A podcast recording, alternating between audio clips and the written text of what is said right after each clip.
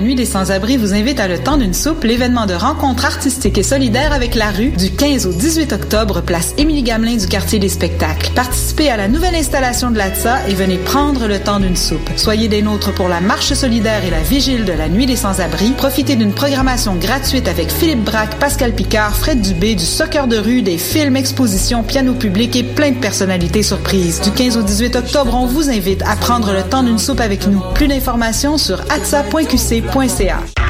Le 9 octobre 2015, en collabo avec Choc et World Battle, Monkey célèbre ses 10 ans de discographie au Club Soda, accompagné en première partie par Sim et Reptile Rampant, en plus de plusieurs invités surprises et peintures en direct par les membres du K6A. Prix étudiant à 20 25 à la porte, billets disponibles sur clubsoda.ca et au Sino Shop. Visitez la page Facebook de l'événement pour du contenu exclusif, incluant le vidéoclip de la nouvelle chanson J'ai du soul. Monkey avec Sim et Reptile Rampant, le 9 octobre au Club Soda, une présentation de Hotman K. Décalé, unique, audacieux et innovant, le Festival du Nouveau Cinéma ouvrira ses portes au public du 7 au 18 octobre avec 364 films et pas moins de 68 pays représentés. Long métrage, court métrage, installations interactives, programmes pour enfants, conférences et rencontres professionnelles, 5 à 7 et soirées de performance ouvertes à tous se succéderont. Pendant le Festival du Nouveau Cinéma, c'est tout le cinéma qui est mis à l'honneur. Celui qui fait battre nos cœurs nous renverse, nous chavire. Ce sont les nouvelles tendances des films documentaires et fiction, québécoises et internationales, des découvertes et surprises. Ne manquez pas la 44e édition du festival du 7 au 18 octobre 2015. Plus d'infos sur nouveaucinéma.ca. Vous écoutez Choc pour sortir des ondes.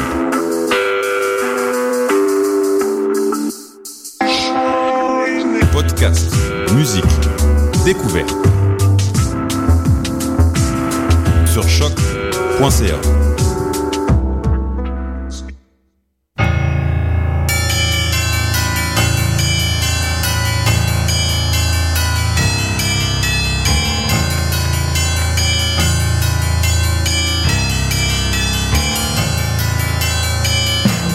Bonsoir, vous êtes bien sur Choc, c'est le numéro 200, chapitre 200 de Mission Encre Noire, tome 15, et c'est l'émission Les Désorientés. Salut Jean-Pierre. Salut Eric.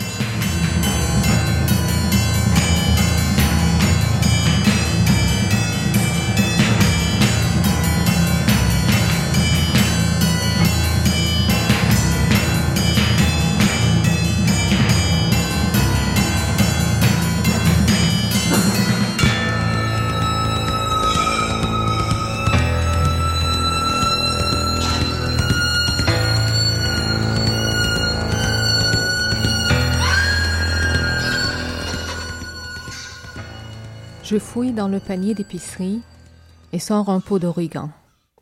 Je replonge et cueille le bouquet d'anis. Je ferme les paupières, me plais à effleurer les plantes, les deviner avant de les voir, les toucher, caresser leurs feuilles, respirer leur odeur. Les feuilles sont raides. Elles se dressent entre mes doigts. Je les retire pour dénouer les brins enchevêtrés. Une fleur d'anis est piégée entre mon pouce et mon index. Je lui frotte le dos et le ventre pour l'entendre ronronner, pour qu'elle brise cet interminable silence, qu'elle vive, parle, sourit comme avant.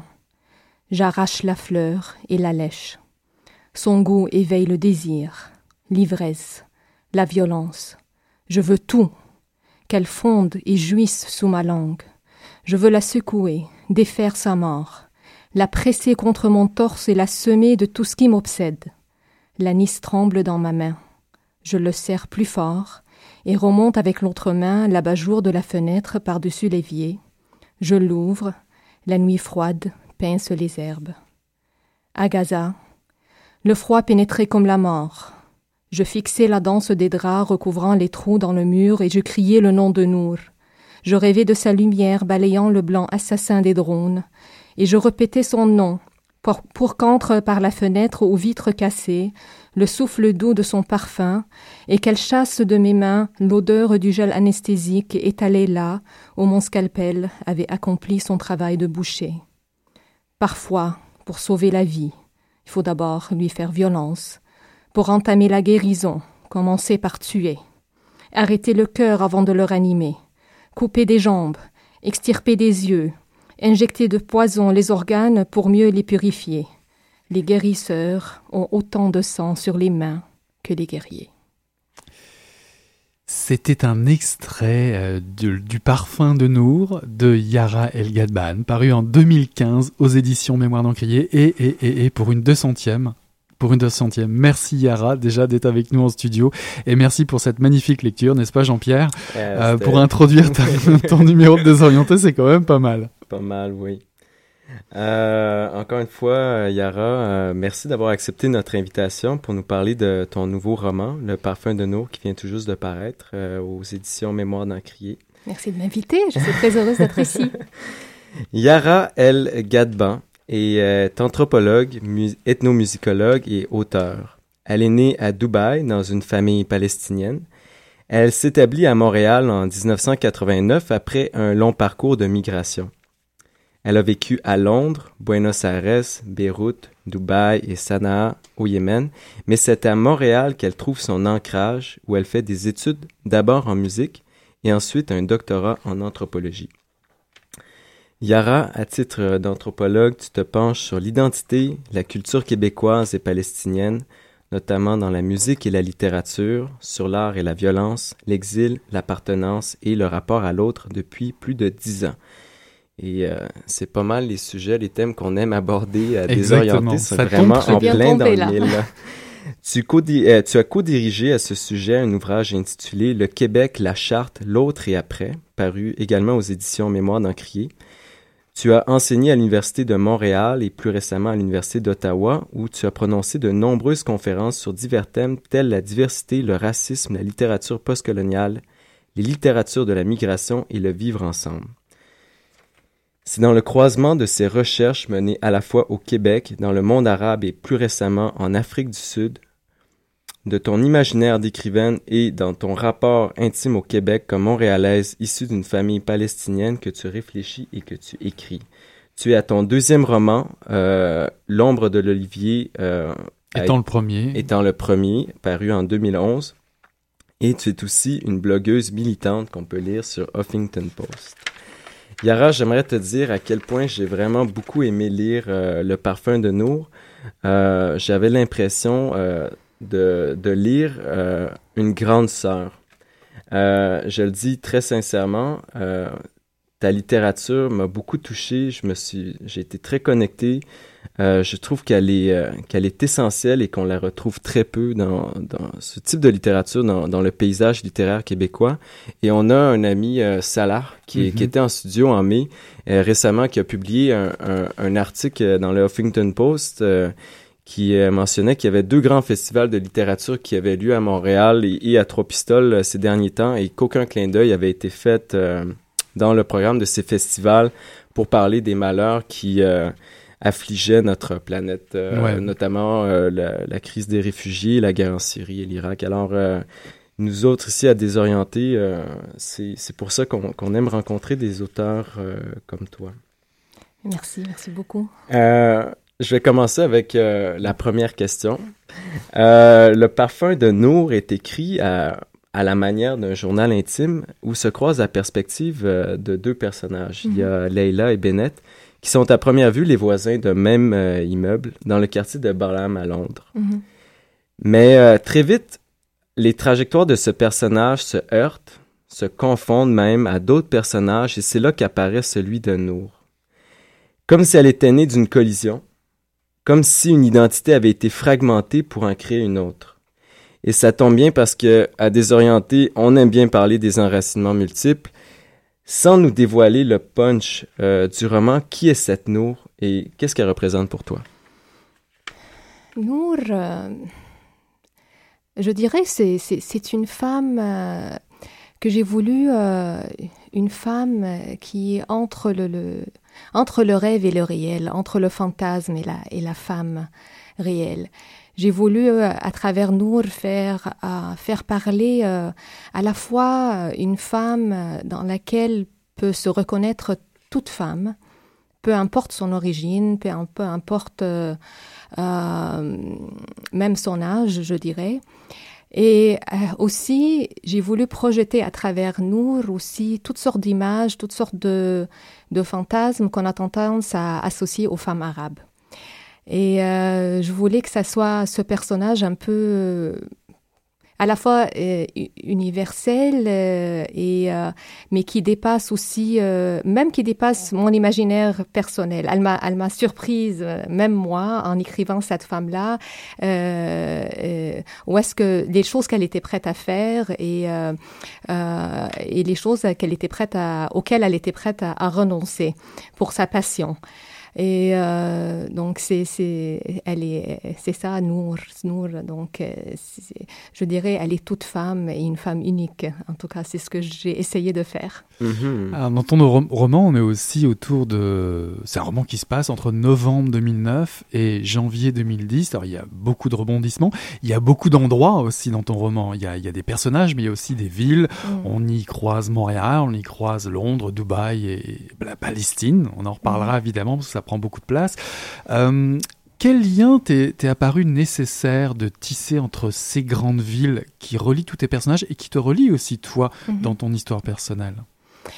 C'est certain que ce sont des villes qui, qui, qui, sont, qui m'ont marqué dans ma, dans, dans ma trajectoire euh, individuelle, mais sont aussi, euh, ce sont des, des villes euh, vraiment intéressantes sur le plan de, de l'histoire.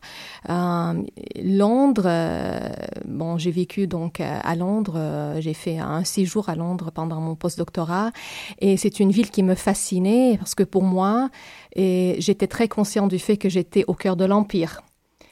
ah oui. Et, euh, c'est fou euh, euh, à quel point on est vraiment, c'est palpable, cette ville-là, l'attachement à cette histoire impériale, la nostalgie pour cette histoire impériale est, est tout à fait, tout à fait euh, palpable.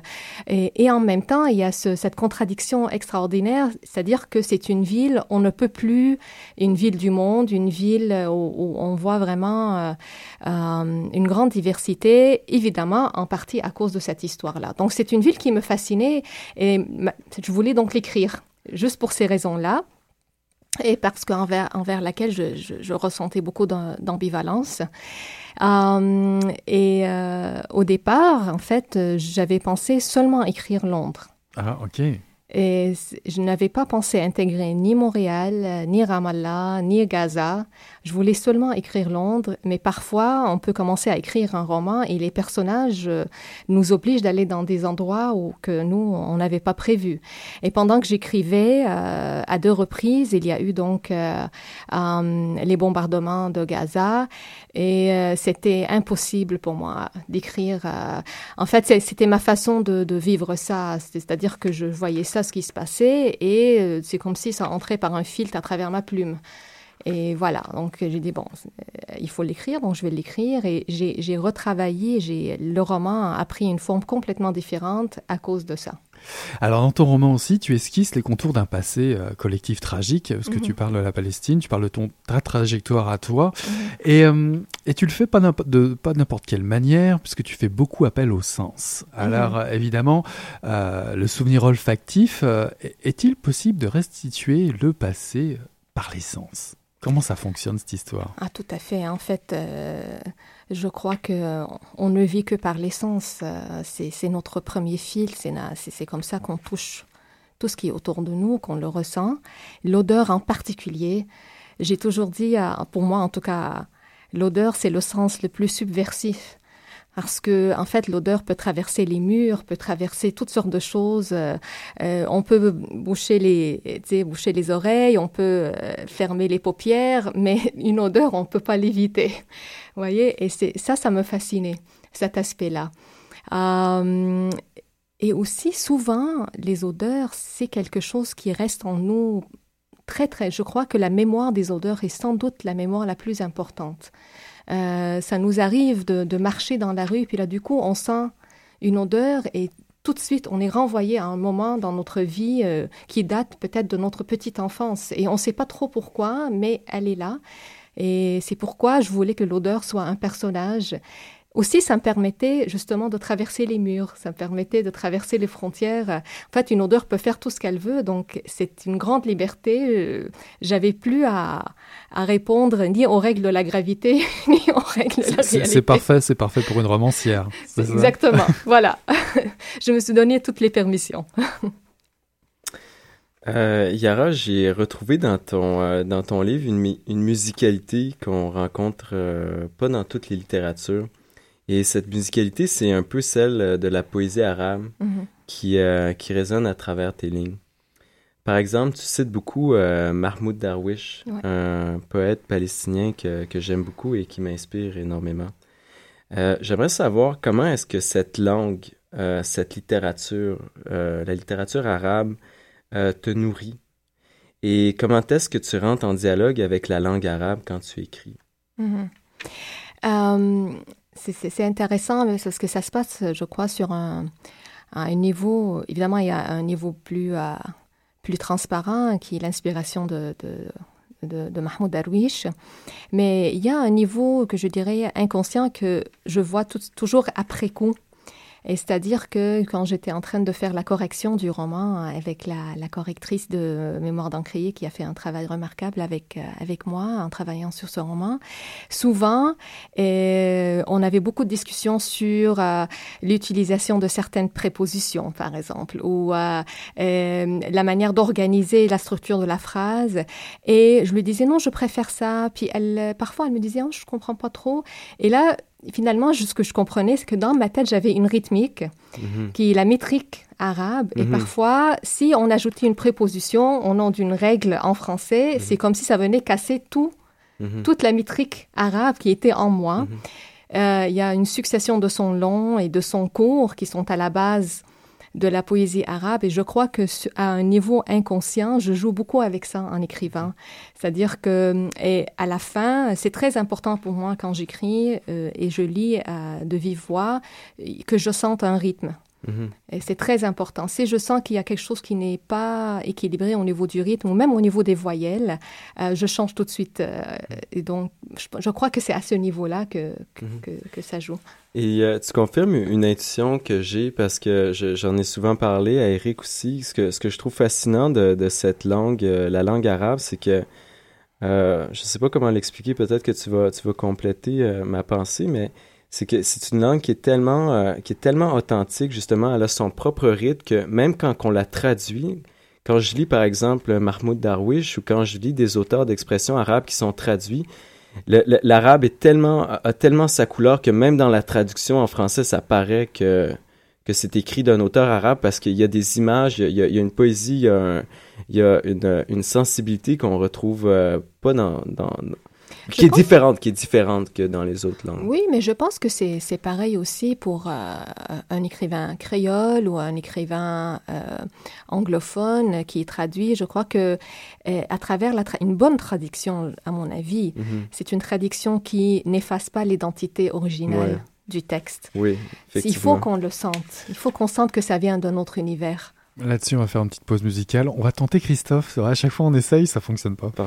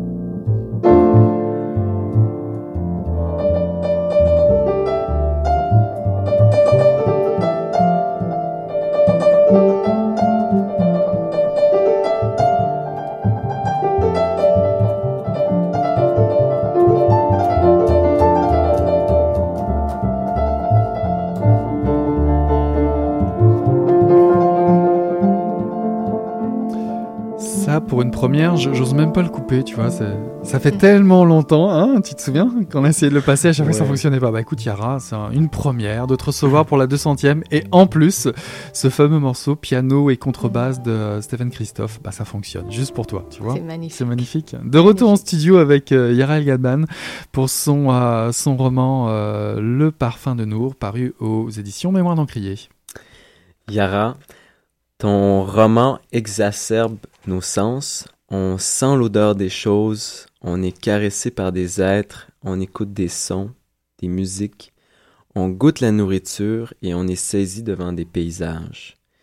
Et qui dit mettre ses sens en éveil, dit aussi choisir de vivre. Et j'ai l'impression que les sens qui emportent tes personnages les invitent et nous invitent aussi à la transgression. Mm-hmm. Tu abordes par exemple le thème de l'infidélité et tu nous transportes dans l'univers du fantasme féminin. En tant que femme d'origine arabe, et t'en parlais justement en début d'émission, quel effet ça te fait de traiter de ces thématiques? Est-ce que tu as l'impression de toucher à un sujet tabou ou au contraire euh, que tu touches à un sujet euh, comme les autres? c'est un sujet, c'est intéressant parce que justement, puisque je, euh, je, je, je, je, travaillais, j'écrivais avec l'essence, c'est comme si l'essence me donnait toutes les permissions. Alors quand on est dans la sensualité, il faut aller jusqu'au bout. N'est-ce pas? J'allais quand même pas arrêter à mi-chemin. Et je voulais aussi mettre les personnages dans des situations de, que je dirais des situations existentielles. Euh, qui nous laissent, euh, qui nous laissent euh, en fait, qui, nous invitent à nous poser des questions fondamentales sur l'amour, sur la passion, sur le sacrifice, sur la liberté. Euh, on peut le faire de différentes façons. On peut le faire, euh, par exemple, à travers la guerre ou à travers la mort ou le deuil. Moi, j'ai fait un choix. Je voulais le faire, et ça c'est quelque chose qui traverse tous mes travaux. C'est-à-dire que pour moi, le bonheur, c'est quelque chose d'absolument fondamental. Et euh, c'est à la fois quelque chose de révolutionnaire. Le bonheur est révolutionnaire à, plusieurs niveaux, surtout quand on, euh, quand on vit dans un contexte où euh, on veut euh, nous faire euh, sentir que tout va mal, qu'on est comme dans une espèce d'apocalypse ou que certains peuples ne sont faits que pour souffrir. Alors pour moi, euh, c'était très important de, de créer des personnages qui vivent à la fois la douleur et la souffrance, mais qui vivent des grandes, grandes passions. Et je voulais leur donner toutes les permissions d'explorer tout. Et je crois que le fait que ça soit une femme arabe est, est secondaire. Je pense que toute femme va se reconnaître là-dedans. Et j'espère tout homme, parce qu'il y a un homme aussi qui, qui, qui s'exprime là-dedans. Et il est tout aussi infidèle. Hein c'est pas juste les femmes. Non, évidemment. Et puis ton écriture, justement, parce que tu nous poses la question, une écriture très sensuelle, une écriture qui, qui fascine, qui est à la fois forte, déterminée et fragile. On sent le poids, euh, le poids du destin. Hein. Chaque baiser, il y a quelque chose qui se passe. En tout cas, pour couronner le tout, je dirais, pour ajouter un petit peu une information à tout ça, euh, tu, tu nous prends par le bout du palais parce que euh, tu nous ouvres les portes de ta cuisine quasiment dans, dans ton roman. Euh, tu nous livres euh, beaucoup de recettes qui mhm. déclenchent au mieux on en parlait de suite, le désir, ou au pire, une explosion de saveurs et d'arômes. Alors dis-moi, tu parlais de bonheur. Le bonheur, ça passe par le, par le ventre? En grande partie, oui, je dois dire. Je suis une femme gourmande, j'adore cuisiner, j'adore manger, j'adore bien manger. Alors, c'est sûr que ça se reflète dans ce que j'écris. Et voilà, c'est un petit clin d'œil. Je donne quelques recettes comme ça et j'ai hâte de voir qui va tenter la recette. oui, surtout, surtout que à ton lancement, c'était l'idée qui était suggérée. Euh. Oui, d'ailleurs, non, mais d'ailleurs, le dessert dans le lancement, c'est un dessert qui est mentionné dans le roman. Ah, ok. C'était donc un cadeau pour ceux qui l'ont lu. oui, j'ai pas le kneffé. Le kneffé, oui. Ouais, le kneffé Mais c'est un kneffé palestinien, ah celui-là. Ah c'est pas le kneffé libanais. Ah ouais. en, en, breton, je suis resté coincé au bar. J'ai pas eu l'occasion de mettre la main sur le dessert. Et... Ok. Euh, euh, Yara, depuis, euh, on, va, on va un peu sortir du roman. J'aimerais parler du contexte aussi social dans, dans, lequel tu écris. au Québec, depuis les dernières années, la province a été le théâtre de, plusieurs débats identitaires qui ont soulevé des passions à travers la province et aussi, bien plus souvent qu'autrement, ont contribué à stigmatiser euh, la femme musulmane. Mm-hmm. Il y a eu la commission Bouchard-Taylor en 2007 avec le débat sur les accommodements raisonnables. Il y a eu tout le tapage médiatique entourant la charte des valeurs. Et aujourd'hui, on dirait que tous les enjeux électoraux euh, le port de tous les enjeux électoraux, le port du niqab soit parmi les plus existentiels pour décider du sort de notre prochain gouvernement. Comment te sens-tu par rapport à ces événements et comment est-ce que ta littérature répond à ça? Ou est-ce que je devrais plutôt demander, est-ce qu'il y a une volonté de répondre à ça à travers ta littérature? Euh, pour être parfaitement honnête, certainement oui. Euh, je suis quelqu'un qui est très interpellé par les débats de société et surtout, ma société à moi. Donc, euh, j'ai des enfants donc, et deux filles. C'est très important pour moi de, participer au débat de société parce que c'est quelle société que je veux laisser pour mes enfants. C'est vraiment ça qui me motive. Mais c'est sûr que je le fais à deux niveaux. Je le fais à titre d'anthropologue. Donc, j'écris des textes plutôt, disons, euh, anthropologiques euh, et des essais, mais de plus en plus, euh, j'aime mieux le faire à travers la littérature. Et j'aime mieux le faire en créant des personnages avec lesquels on peut s'identifier, à, travers lesquels on peut voir ou revoir ces, ces questions-là au-delà des clichés, au-delà des stéréotypes. Comme par exemple Nour, dans le roman, Nour, c'est une femme qui, qui porte le foulard.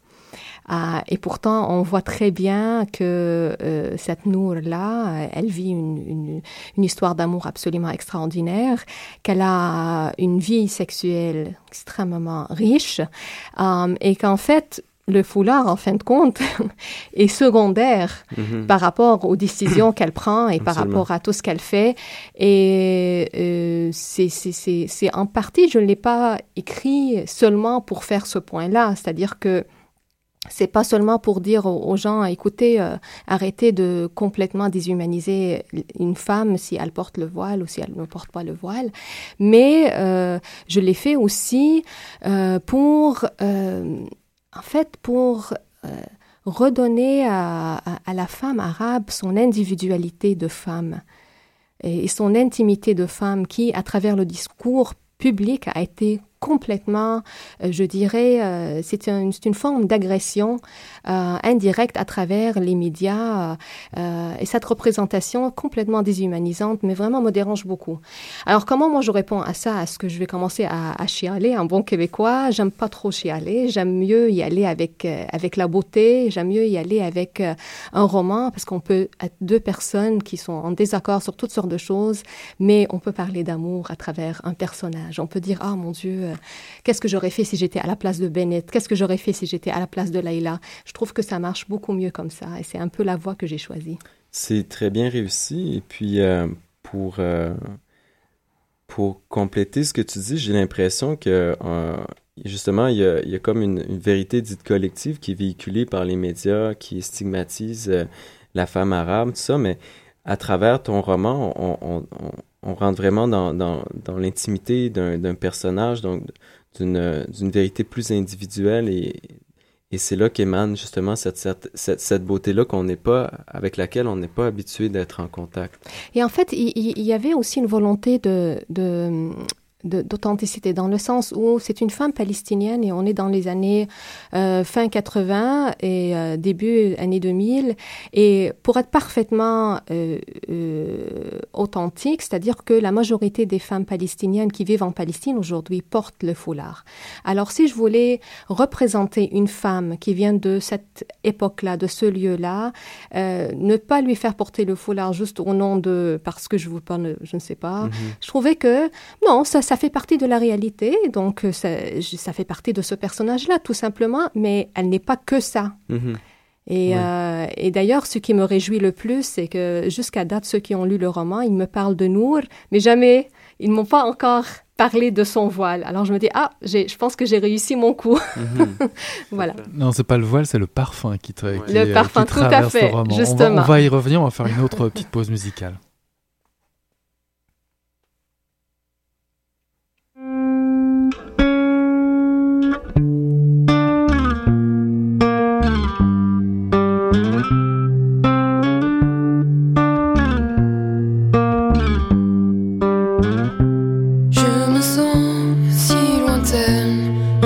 étrangère à vos jeux, et pourtant.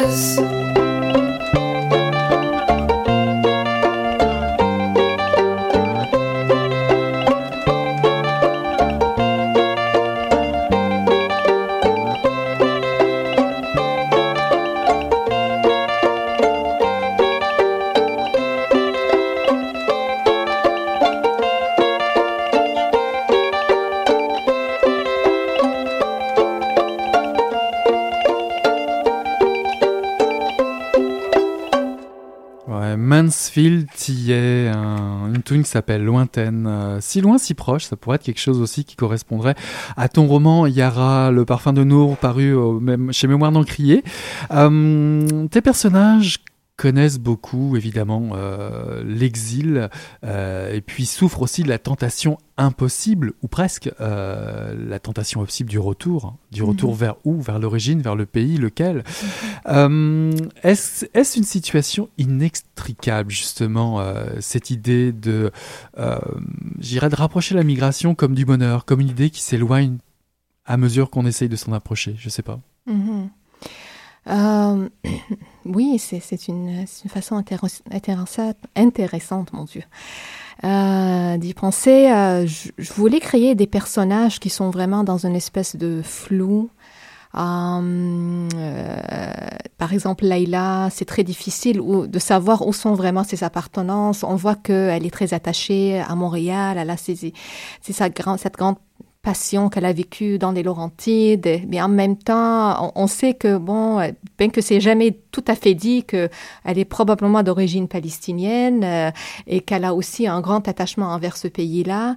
Et j'aime beaucoup ce mouvement constant. Euh, en fait, ce que je, ce que je voulais faire, c'est de sortir de la rigidité des, frontières et des, identités. Parce que la plupart des, des gens comme moi, et qui sont de plus en plus nombreux, mon cas n'est pas n'est plus une exception, sont des gens qui vivent justement dans cette espèce de mouvement constant avec toutes les tensions, mais aussi toutes les possibilités que ça que ça crée. Et, et souvent, je trouve euh, très frustrant quand on essaye de caser les gens. Euh, ça m'arrive souvent des questions genre euh, oui mais est-ce que tu te sens plus ci ou plus ça? Ah, ça ça me vraiment ça me tombe sur les nerfs. Ah, on parle, mais on parle aussi on parle aussi dans ton roman de beaucoup d'histoires d'amour de, de, passion de rupture euh, même d'enfants parce qu'on va pas tout révéler non plus.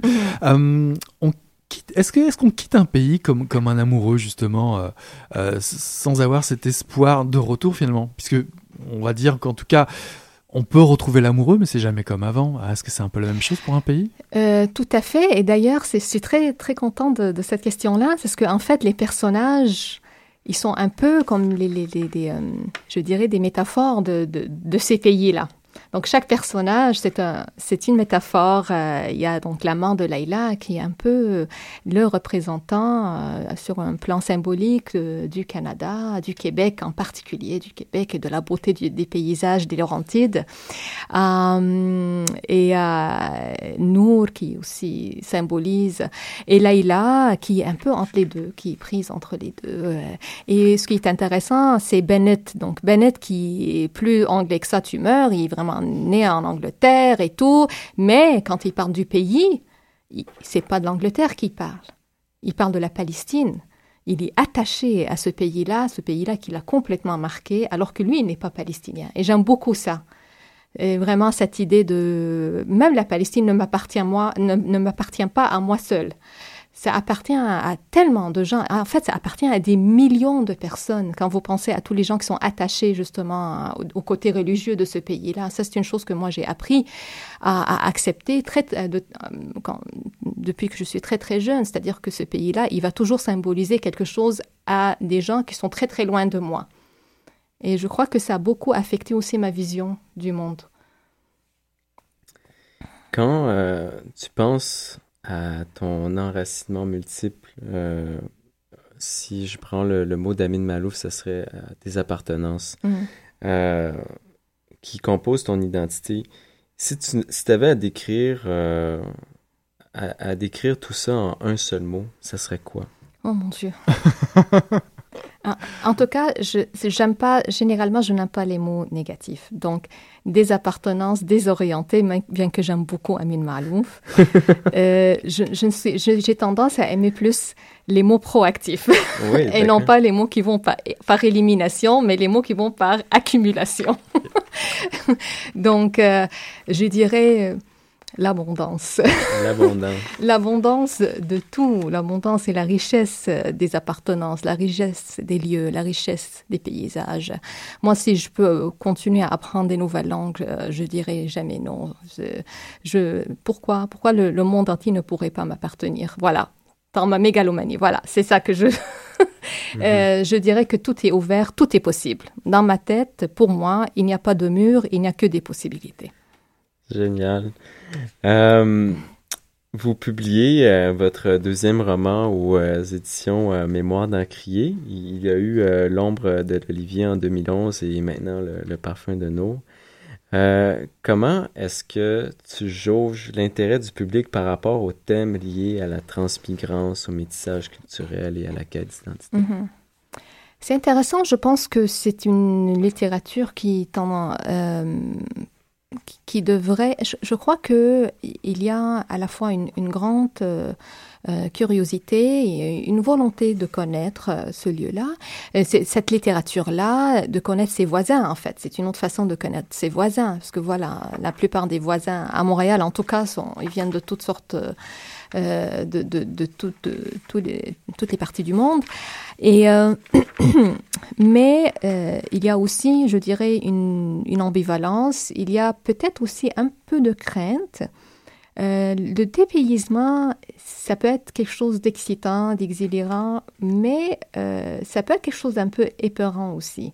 Et je pense que il y a une chose que euh, que je regrette un peu, c'est-à-dire que souvent le dépaysement, euh, il est réduit à une espèce de voyage exotique, même à travers la littérature. Mhm. Et dès que ça ça touche à des choses un peu plus sensibles, un peu plus difficiles. Euh, il y a comme une espèce de rétrécissement, une espèce de... On se recroqueville. Euh, et, et j'ai envie de dire à, à tous mes compatriotes canadiens et québécois, n'ayez pas peur, allez, allez voir. Mhm. Parce que, en fait, il y a tellement, tellement de choses extraordinaires qui s'écrivent au Québec aujourd'hui. On est vraiment très, très, très chanceux par rapport à tout ce qui est disponible au niveau de la littérature. Mais il faut avoir ce désir et cette volonté et aussi cette curiosité d'aller au-delà simplement de, de, la, de la dégustation il faut aller au-delà de la dégustation. Mais le parfum, le parfum rend quand même ton roman euh, très prégnant d'odeur, euh, de curiosité. Donc la culture, c'est un moyen inédit de parler justement de, de sortir, euh, je dirais, des, des contractions que peut, que peut suggérer des débats mm-hmm. un peu stériles. On parlait de, du NICAP tout à l'heure, mais il y a aussi des moments fondateurs. On en trouve un qui est, qui est assez euh, particulier dans ton roman, c'est la rencontre finalement de deux personnages un petit peu silencieux, mais qui, qui embaument ton livre. C'est le poète, mhm. mais c'est aussi la Palestine. Et à un moment, tu décris la mort du poète. Oui, et d'ailleurs, ça c'est, je pense que ça c'est probablement le seul lieu dans le roman qui, je dirais, est directement tiré d'une expérience vécue. Parce que j'étais en Palestine quand Mahmoud Darwish est mort. Et quand j'ai reçu l'annonce, ça a été pour moi un choc. C'est ma belle-mère qui, d'ailleurs, qui me l'a annoncé. Et là, ma première réaction, c'était Oh non, non, ne blague pas sur des choses comme ça. Euh, s'il te plaît, ne blague pas sur des choses. Elle m'a dit non, je blague pas. Il est, il est mort. Et là, j'ai tout de suite su que il allait, euh, il allait être répatrié, à, rapatrié à, à, Ramallah. Et il y avait, c'était un moment assez tense, donc il y avait beaucoup de, de, de barrières et que c'était pas sûr que, on, que je pourrais passer. Et écoutez, je venais d'arriver littéralement, j'ai tout abandonné, j'ai laissé mes enfants, j'ai laissé mon mari, j'ai laissé tout, j'ai dit je m'en fous, j'ai trouvé quelqu'un pour m'embarquer dans sa voiture et je suis partie. Et j'ai donc euh, assisté aux funérailles de Mahmoud Darwish pendant donc quatre jours et tout ce que je décris dans le roman, c'est vraiment dans les détails. La maison que je décris, elle existe pour vrai. Laïla, eh, pas Laïla, Layal, c'est pas son nom, Mais cette femme existe pour vrai. Elle m'a accueillie, elle ne me connaissait pas. Je lui ai dit, je suis ici pour Mahmoud Darwish. Elle m'a dit, tu viens chez moi. Et j'étais là, puis il y avait d'autres femmes comme moi qui étaient là pour célébrer ce poète-là. Et on a vécu quatre jours. Et j'étais, mon Dieu, je me disais, mais je suis dans un poème de Mahmoud Darwish, j'arrive pas à le croire. Je suis dans un poème de Mahmoud Darwish. Donc c'était important pour moi euh, d'intégrer ça dans le roman. Je dis, si je vais parler de la Palestine, si je vais parler de Gaza, il faut aussi parler de ça. Parce que c'est ça aussi la Palestine. Oui, parce qu'on on trouve Gaza, il y a, on trouve des éléments euh, euh, par, parsemés dans ton, dans ton roman, mais ça prend pas toute la place. Mm. Par contre, la, poésie prend beau, beaucoup de place, que ce soit de toute façon à Londres, euh, à Montréal ou, ou, ailleurs dans ton roman, elle est partout. Tous tes personnages utilisent. Donc c'est vraiment la culture est vraiment un élément à partager, tout autant que la cuisine finalement. Ah, tout à fait. Puis la poésie, je dirais, il y a quelqu'un qui avait dit une chose, euh, un anthropologue, euh, c'est la, la médecine de l'âme, la poésie. Euh, je dirais, c'est, sans doute la chose qui, la plus puissante. Je, je dis toujours, tant qu'il y a de la poésie, on ne peut pas tuer l'humanité. Tant qu'il y a de la poésie, l'humanité est en vie et reste en vie. Et c'est pour ça, dans mes romans, dans le, en tout cas dans le premier, il y en a juste deux là, puis dans celui-là, il y a tout le temps tout le temps de la poésie. C'est ma façon, c'est un peu mon antidote, euh, ma cure de désintoxication, tout ce que vous voulez. Chaque fois que je suis bloquée, je vais chercher un poème et voilà, tout va bien. Le soleil, il se lève de nouveau. Mais c'est aussi, euh, tu vas chercher, tu vas puiser dans la poésie, mais la, la langue arabe aussi, c'est... Euh, la tradition littéraire, c'est une tradition qui vient de la, poésie. Ce n'est que tout récemment qu'on a retrouvé des, des romans. Oui, c'est doute c'est sans doute pourquoi on voit beaucoup de poésie. On voit euh, beaucoup l'influence, oui. Euh, on parlait tantôt de, tes enracinements multiples. J'aimerais savoir comment est-ce que tu partages cette multiplicité d'appartenance avec ton entourage. Mm-hmm. Et si tu peux nous donner un exemple de quelque chose que tu as l'impression de faire de façon unique grâce à ton hybridité, par exemple, est-ce que tu mets du sirop d'érable sur tes baklava? est-ce que je mets du sirop d'érable sur mes baklava? Euh, non, je ne l'ai pas encore essayé, mais c'est pas une mauvaise idée. Je pense que je pourrais, je pourrais essayer ça. Mais il y a des choses. Euh, euh en fait, qu'est-ce que je mets dans mes crêpes? Je mets toutes sortes de choses que je suis sûre mes amis québécois ne mettent pas dans les crêpes. ah, je ne sais pas, du labné et du ah, dans les crêpes. voilà. on peut tout mettre. Pour moi, la crêpe, c'est une forme de pain. Alors, je mets tout. Et tu sais, les, Arabes, c'est un peuple de pain. Donc, euh, tout peut se manger avec du pain, incluant les crêpes. On peut tout mettre dans les crêpes et voilà. Euh, mais je pense que... Et on vit dans cette multiplicité-là. D'ailleurs, une chose, souvent, on, mélange les langues à la maison, on mélange les cuisines. Euh, euh, quand c'est la, période de la cueillette des pommes, euh, je, cueille les pommes, mais j'en fais toutes sortes de choses que peut-être mes amis québécois ne, font pas. Mais les pommes, par exemple, quand j'étais dans le monde arabe, on mangeait pas autant de pommes. Ici, les pommes sont tellement bonnes il mhm. faut en inventer toutes sortes de recettes. Alors voilà. Donc, euh, je ne sais pas comment, j'y pense pas tout à fait. Ça se fait euh, naturellement, ça se fait dans la traduction des langues, dans la traduction des, des, euh, des activités de tous les jours. Voilà. Finalement, tu as une vision euh, très proche de Voltaire, cultiver son jardin, faire ses recettes. Euh, c'est pas ah, un Voltaire, un Voltaire qui viendra de Ramallah ou quelque chose, non? Ah oui, peut-être, pourquoi pas? pas. pas. seulement Voltaire, je dirais tous les. Je, je dirais tous les tous les écrivains que, que moi j'aime bien sont des écrivains qui, qui ont vraiment le sens euh, et des, choses belles et le sens des, de la sensualité. Ce sont les écrivains qui moi m'inspirent et donc ça me surprendrait pas si on en trouve des traces ici et là. Et puis en plus tu, tu, révèles dans ton livre qu'il y a eu des éléments déclencheurs, des lectures déclencheurs finalement. Tu parles évidemment le parfum de Suskind ouais. puisque ton personnage est en train de le lire. On est mm -hmm. tout, tout début du livre, on vous révèle rien, mais euh, il y a aussi l'herbier érotique oui, l'herbier érotique. D'ailleurs, c'est euh... en fait ce qui est arrivé, c'est qu'à Londres, pour une fois dans ma vie, j'avais du temps. Je venais de terminer mon doctorat et je faisais mon postdoctorat et techniquement en Afrique du Sud. Mais puisque j'étais à Londres, j'étais pas toujours en Afrique du Sud. Et quand j'étais à Londres, donc j'avais moins de choses à faire et j'avais tout à coup beaucoup de temps. Alors je me suis mise à explorer euh, tout ce que j'aime au niveau de la cuisine et des herbes. Et quand tu es à Londres, tu vraiment, il y a rien qui manque. Et j'étais dans un quartier Balam où on avait vraiment accès à tout. J'ai vu de, j'ai découvert des fruits et des légumes que j'avais seulement lus dans les romans par exemple les ignames et des choses que j'ai toujours rêvé d'essayer, mais voilà, je l'ai trouvé, il était juste à côté de moi. Alors j'ai essayé toutes sortes de choses et j'ai commencé à expérimenter et c'est là où mon intérêt pour les herbes et a, a, été alimenté par ça. Et j'ai découvert toutes sortes de livres là-dessus. J'ai d'ailleurs une bibliothèque maintenant sur la mythologie des herbes, la mythologie des arbres, la mythologie de tout ce que vous voulez. Si vous cherchez une légende pour impressionner une femme ou un homme, vous venez chez moi, puis je vous montre. Bah, moi, j'ai tout simplement hâte à lire tes prochains romans, tout simplement. Ah, ah voilà. Mais voilà. Alors, c'est ça. Donc, la prochaine fois, il faut que... faudrait que j'intègre encore des herbes. Je suis prise avec ça. Bon, d'accord. Puis pour les légendes, on s'échangera nos adresses courriels. euh, J'aimerais savoir, euh, est-ce que, est que tu pourrais par exemple nous raconter, à part euh, les, les, anecdotes par rapport à, à la cuisine euh, que, que, tu nous as, que tu nous as, tu nous as parlé, est-ce que tu aurais une anecdote d'une situation incongrue dans laquelle tu t'es sentie ambassadrice malgré toi de, de ta culture en tant que, que palestinienne?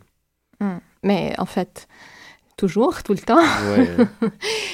Constamment, je suis toujours interpellée à, à, pour ou bien parler de la Palestine et plus récemment pour parler d'islam et pour parler et même maintenant pour parler de, des causes féministes. Alors que au départ, même si c'est une chose qui est importante pour moi, mais c'était pas quelque chose qui était très dans laquelle j'étais très impliquée. Mais par la force des choses, mmh.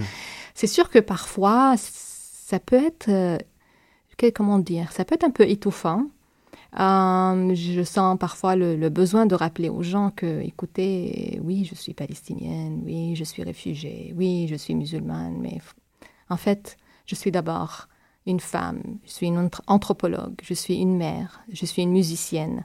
Et ces aspects-là de mon identité, honnêtement, prennent beaucoup plus d'espace, beaucoup plus de place que que ce soit la religion ou même que ce mmh. soit c'est la Palestine, la Palestine est toujours, toujours là, mm -hmm. mais c'est pas quelque chose. Euh, et je, je, fais un effort pour que ça ne n'avale pas toute ma vie, parce que c'est un, c'est une situation très difficile, -hmm. et il faut que je sois capable de continuer, il faut que je sois capable d'avancer. Et je me dis, et ce que je dis à mes enfants, la meilleure façon. Et elles me disent parfois, maman, qu'est-ce qu'on peut faire pour aider la Palestine? J'y dis, sachez ce que vous aimez le plus dans la vie et poursuivez-le et essayez de réussir là-dedans, dans, tout, dans ce qui vous rend heureuse et comme ça vous allez être les plus belles ambassadrices de mmh. la Palestine. Réussissez dans ce qui vous rend heureuse et c'est comme ça qu'on va donner quelque chose à la Palestine, en étant, en, en fait, en réalisant notre potentiel, tout simplement. Mmh. Um, et je rappelle toujours aux gens qui sont les grands ambassadeurs de la, des Palestiniens. C'est pas les soldats, c'est pas c'est un poète. Ouais. Et c'est un grand penseur, Edouard Saïd. Voilà les ambassadeurs de la Palestine. Je suis très fière de ces ambassadeurs-là et c'est dans cette voie-là que je préfère y aller. Alors, pour moi, quand je parle de Nour, quand je parle de littérature, quand je parle de cuisine, quand je parle d'amour, pour moi, c'est ma façon de contribuer à cela. C'est ma façon d'être palestinienne. J'ai pas besoin de le dire. Je le suis tout simplement. Et puis de contribuer aussi à ce qui se passe ici, parce que finalement tu fais partie de l'histoire, l'histoire québécoise complètement. Absolument, parce que c'est un aspect très important de, de, qui je suis. En fait, euh, je suis en train d'écrire un roman sur la Palestine, mais je suis en train de l'écrire à Montréal et je suis en train de l'écrire en français. Et il faut jamais oublier ça. C'est vraiment quelque chose d'extraordinaire. C'est ma troisième langue. Hein. C'est ma troisième langue. C'est même pas ma deuxième, c'est ma troisième langue. Je l'ai appris à 13 ans. Et c'est devenu la langue à travers laquelle mon imaginaire s'exprime. Je crois que ça, c'est la chose la plus extraordinaire. C'est, voilà, c'est comme ça qu'on exprime son identité, dans cette pluralité, à travers cette langue-là, à travers les imaginaires exprimés dans toutes sortes de langues qui ne sont pas nécessairement la langue maternelle. Alors, quels ont été tes premiers émois francophones en lecture? Ah, la, euh, Gabrielle Leroy. Oh. Hmm. Gabrielle Leroy, je la trouve extraordinaire. Je pense que c'est mon auteur préféré. Un autre roman qui m'a vraiment, vraiment fait réagir, que j'ai trouvé extraordinaire, c'était euh, La vallée des avalés Mhm. de Régent Ducharme.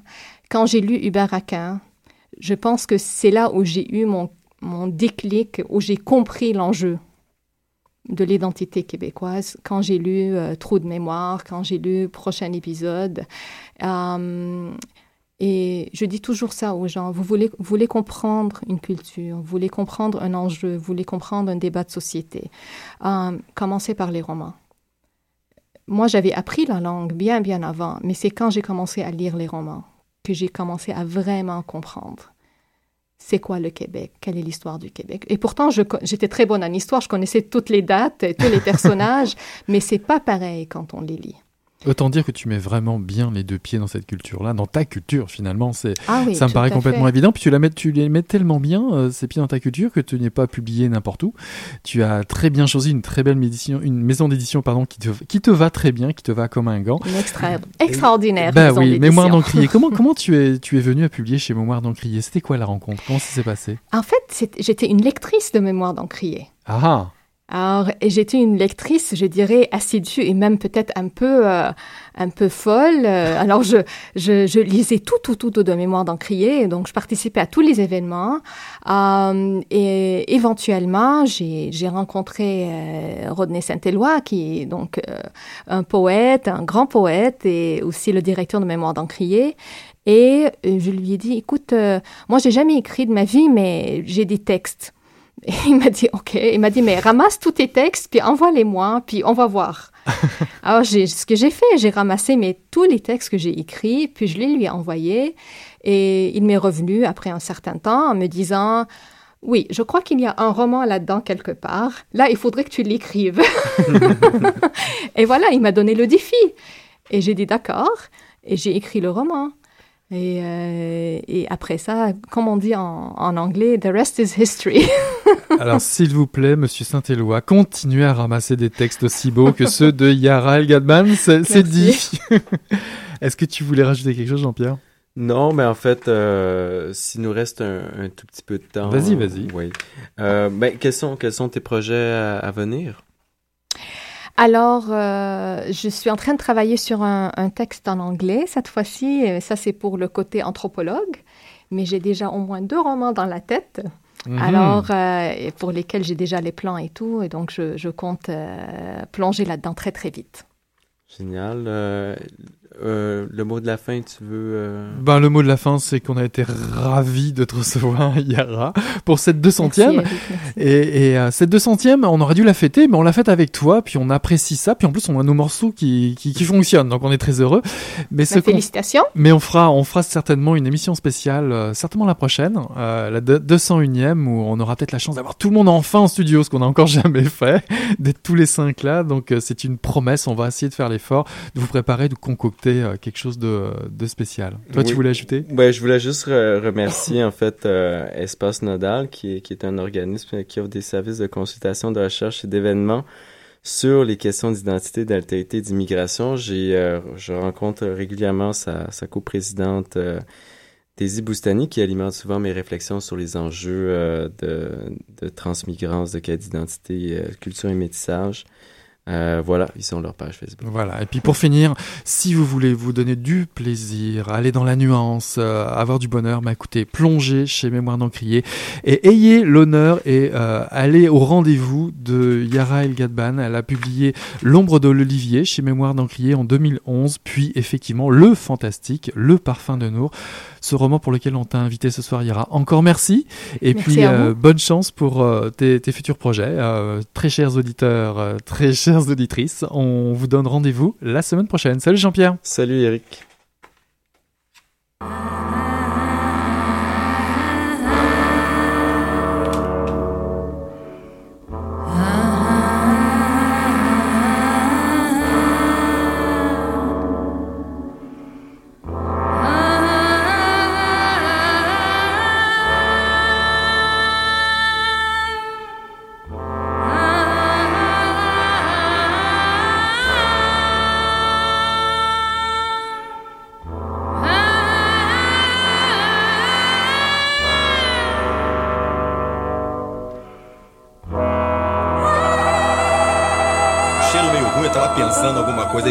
E as coisas.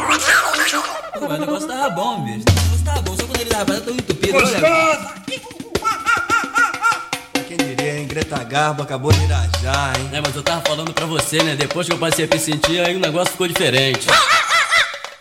Jorjão, Vai, garoto! fala a verdade. Isso tá bom. Não, nem a cerveja que eu não sei. Ô Ciro, tira a mão do meu bolso. Agora um arame, um arame ia pegar dentro, ia pegar um gordurão e depois um arame não ia mal. hein, gente?